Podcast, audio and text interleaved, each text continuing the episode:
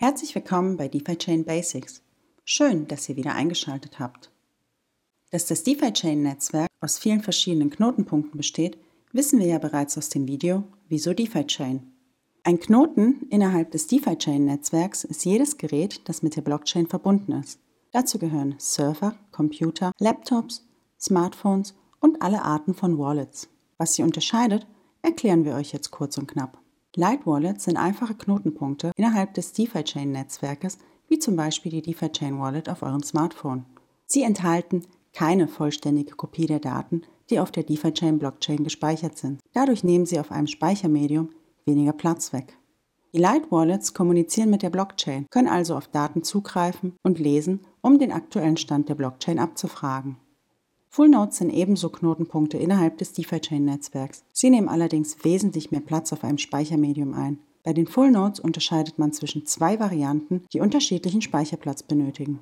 Entweder sie enthalten eine Kopie der gesamten Blockchain, sprich alle Daten, die jemals in der Blockchain gespeichert wurden, oder lediglich ein Abbild der letzten Blöcke. Wer mehr dazu wissen will, kann gerne in unseren Instagram Reels schauen. Dort erklären wir beide Varianten genauer. Das würde hier aber den Rahmen sprengen. Kommen wir zu den spannenden Aufgaben einer Full Node. Eine Full Node kommuniziert ebenfalls mit der DeFi-Chain. Mit anderen Full Nodes tauscht sie Informationen aus. Außerdem ist eine Full Node wichtig, um die Transaktion und auch die Blöcke anderer Full Nodes zu überprüfen.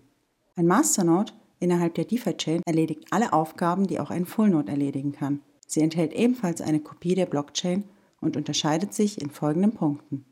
Um einen Masternode zu erstellen, muss man innerhalb der DeFi-Chain dem Netzwerk insgesamt 20.000 DFI bereitstellen, sie also hinterlegen. Alle 30 Sekunden wird in der DeFi-Chain ein neuer Block erstellt. Die Masternodes können diese Blöcke an die Blockchain anhängen. Da das Netzwerk von den Masternodes abhängig ist, werden diese mit den Transaktionsgebühren und einem Teil des Block Rewards belohnt.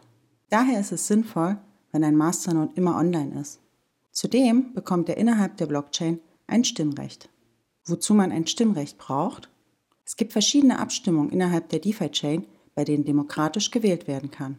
Zum einen zur Änderung des Netzwerks oder dessen Regeln, zum anderen zur Förderung von zum Beispiel Community-Projekten. Das war's für heute schon. Diesmal war es ein sehr kurzes Basics-Video.